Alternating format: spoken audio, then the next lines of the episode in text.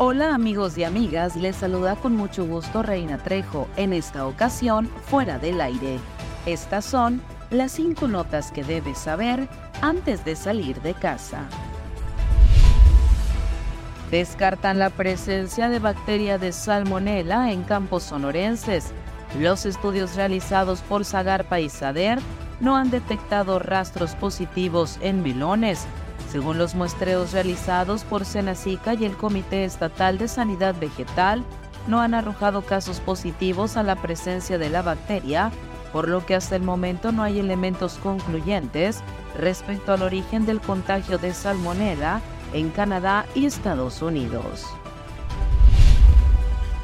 El Pleno de la Cámara de Diputados aprobó con 409 votos a favor, uno en contra y dos abstenciones la modificación de la Ley Federal del Trabajo y la Ley Federal de los Trabajadores al Servicio del Estado para extender de 5 a 20 días el permiso de paternidad con sueldo a partir del nacimiento o adopción.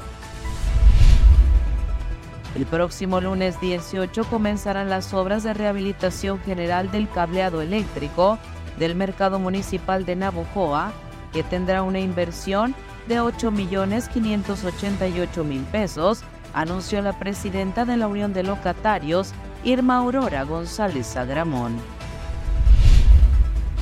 En una inversión tripartita, SECOP y SEMECOP, así como la comunidad, inició la rehabilitación de la capilla católica Señor de la Divina Misericordia del Dátil, cuya inversión global ascenderá a 186.918 y tendrá un impacto social directo para unas 200 personas.